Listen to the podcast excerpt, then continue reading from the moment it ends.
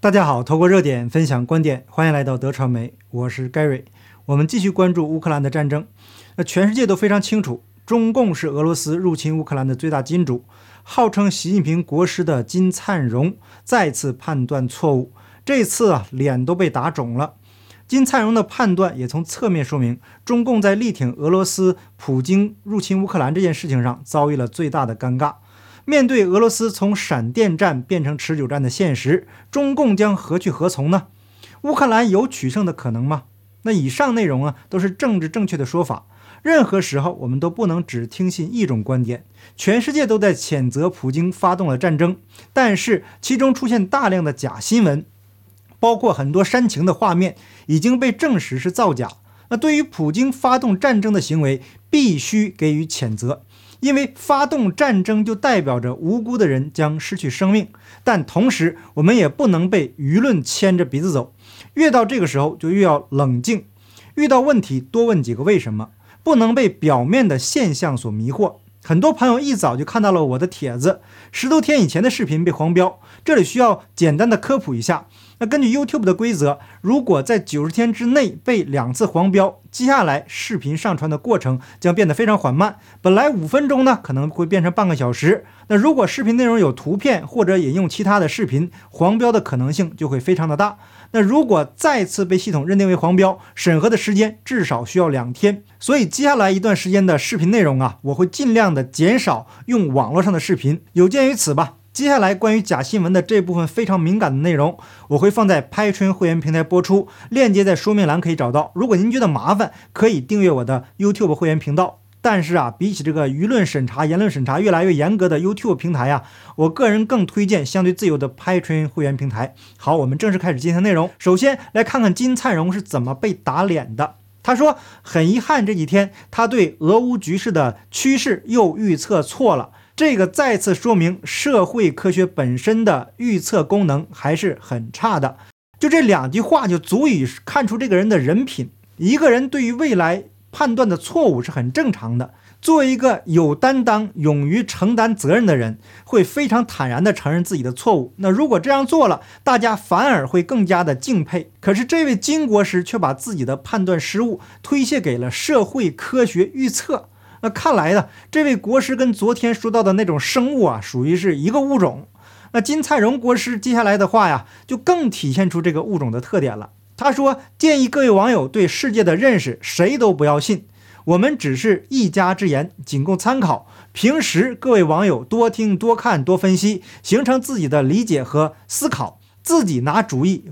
不多说了，先自罚三杯红茶压压惊。”那这段话可以看出，金灿荣不但把自己的责任给推卸了，还鼓动大家谁都不要信。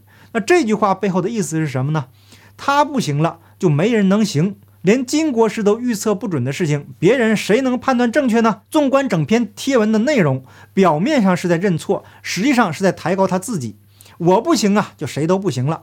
那大家会发现，这个物种的生物还有一个共同的特点，就是脸皮已经厚到没有脸了。所以说，给一尊出谋划策的，就是这么一群无知无能的生物，想不变成脑残，想不判断失误都不成啊！这个金灿荣的误判也说明了中共的误判，否则也不会有众多的留学生滞留在乌克兰，饱受战火的摧残。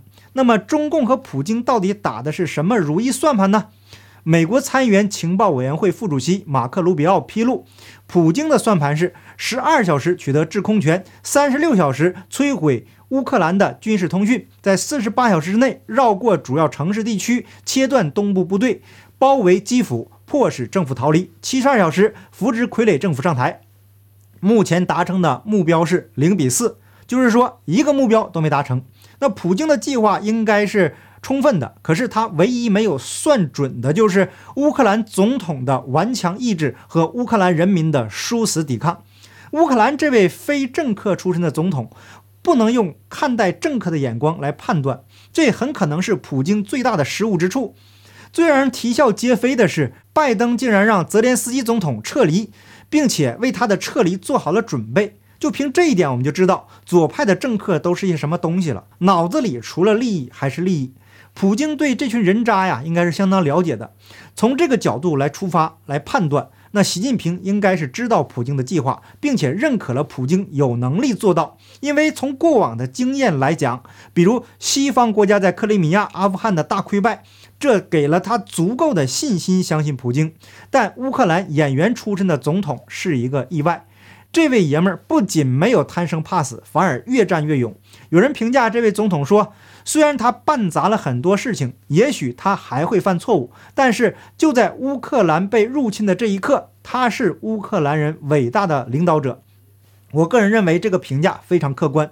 作为一个政治素人，成为总统，想要做出政绩来，那是太难了，因为身边处处都是压力，每个利益集团都是他的敌人。我们看看乌克兰美女是怎么评价这位总统的：我们的总统是一个喜剧演员。这个好像在中国成为了一个笑话，但实际上我本人、我父母、我亲戚朋友，还有乌克兰的百分之七十三的人口都选泽连斯基做我们的总统。难道我们真的认为喜剧演员能当好总统吗？泽连斯基跟前任的所有的总统都不一样，他没有政府官僚的经验，没有被腐败的政府侵蚀，反而他跟我们是一样的，他也知道我们和国家的苦衷。同时，所有的乌克兰人都已经太累了，都迫不及待改变一下这个腐朽不堪的政府，所以。泽连斯基的出现不仅仅是一个喜剧演员、侦探、光辉时刻，更代表了乌克兰人民的一个梦想，一个改变乌克兰的现状、迈出复兴的第一步的梦想。但是事实往往与梦想相反。他刚成为总统的那一天，他都充满了希望，将来的日子会好起来。过了一段时间，大家把他的一些措施解释为不熟练，没有掌握好他的职位和任务。但现在，乌克兰的老百姓的无限希望变成了无限的愤怒。而我们是否后悔了选他做我们的总统？我。个人认为没有什么好后悔的，因为当时选举的时候，我们只有两个选择：不好和更不好，一边是小偷，一边是小丑。你们会选谁呢？那泽连斯基获得了百分之七十三的支持率，说明了这位总统是民选的，代表的是乌克兰人民的利益。曾经发生过这样一件非常重要的事情：泽连斯基在二零一九年赢得大选，成为乌克兰总统。不知道大家是否还记得通俄门这件事情？二零一九年十二月八日，川普遭到美国众议院弹劾，这让他成为历史上第三位被众议院弹劾的总统。问题的关键点就在于川普跟乌克兰总统的通话内容。那根据维基百科的说法，二零一九年七月，川普与乌克兰总统泽连斯基通电话时。以尽快举行两人会晤为筹码，施压对方调查拜登及其儿子。那关于拜登和他儿子什么德行，他们在乌克兰捞了多少好处，应该不用再详细的说明了。亨特·拜登的电脑已经说得非常清楚了。后来参议院否决了弹劾川普的决定，那这个事情最后就不了了之了。可是我们需要弄清楚的一件事情是，如果这位新任的乌克兰总统泽连斯基站在拜登利益集团一边，川普将。很难逃过这一劫，但是泽连斯基并没有落井下石。他说没有受到川普的压力。那川普总统夸他是个诚实的人，可见这个泽连斯基并不像外界说的那样跟西方腐败的政客穿一条裤子的。那泽连斯基根本不是他们的人。如果是这样的话，我们是否可以推断，拜登和欧洲事先把底牌亮给普京，就是想借普京的手把泽连斯基给赶下台？可能这样的说法呀，高估了腐败的政客。当然了，这只是一种推测，不一定对。如果大家有什么不同的意见，可以在留言区共同讨论。那现在啊，有一件事情一直困扰着我们，就是为什么普京突然暴走？他到底受了什么刺激？受了谁的刺激？为什么选择这个时间点动手？也许呢，只有时间能给我们准确的答案。有一张图啊，反映的非常到位。我在 Telegram 频道和 Twitter 都分享了这张图片。变成领袖的演员和一群变成小丑的领袖。那尽管西方政客有意无意地展现出了他们的丑陋，但习近平展现的却是无能与弱智。这直接导致身在乌克兰的中国人已经无法逃离战争的漩涡了。我们来看这样一个帖子：一位身在乌克兰的网友发帖说，一直不想在朋友圈分享那些血腥的战争的视频和照片，就是担心家人、亲戚、朋友担心。也求你们别问为什么不回国或怎么不回国，回得去我们早就回去了。在乌克兰的外国人十六号之前都撤的差不多了，连非洲的学生都撤完了。为什么在乌克兰还滞留了六七千中国人？就不该反思吗？是谁堵死了回国的路？那通过这个帖子，我们可以了解，其他国家都在撤侨。那台湾网友直接发帖说，在乌克兰平民昨天已经全部被外交部转移到波兰，中国人还在乌克兰境内被追着跑。你们的战狼呢？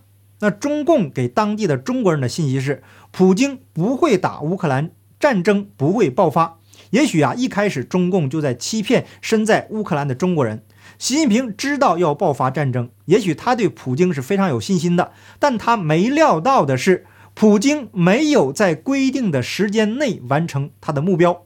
习近平最无能的地方就在于根本就没有为俄罗斯万一失败或者是撤侨做预案，否则国内也不会出现这么多挺普京的脑残粉。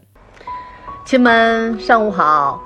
那个刚才看到一篇特别霸气的狠话，是出自于普京的。没办法，这么经典又霸气的狠话，我就是喜欢。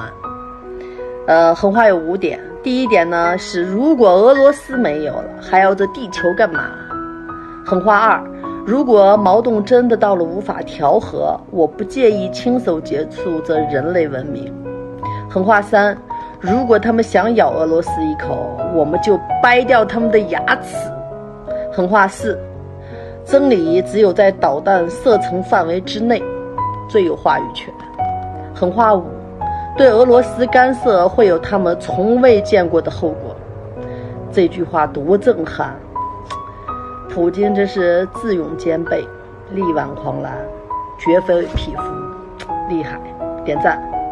那我们再来看中共是怎么造谣的。新华社官方网一号在同一天的十六点二十七分说。乌克兰总统泽连斯基二十五日在社交媒体发布了一段自拍视频，驳斥此前关于他离开乌克兰的传闻。但是，央视新闻客户端在二零二二年二月二十六日十八点二十三分发了这样一个贴文，说俄国家杜马主席。二十六日，在社交平台表示，乌克兰总统泽连斯基已于当地时间二十五日离开基辅。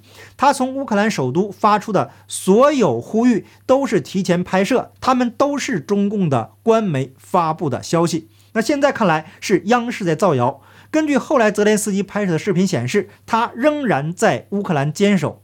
美国为他准备好的逃生路已经被他给拒绝了。泽连斯基如果为了他自己，当然可以坐上美国的飞机一走了之。但是乌克兰将彻底失去主权，未来还将是西方腐败政客和普京之间的博弈的筹码。最后受到伤害的一定是普通的老百姓。现在，泽连斯基坚持的越久，西方政客受到的舆论压力越大。那随着一些针对俄罗斯的制裁逐渐的产生效果，俄罗斯吞并乌克兰的可能性越来越小。这都得益于泽连斯基领导下的乌克兰人能够团结一心对抗外敌的入侵。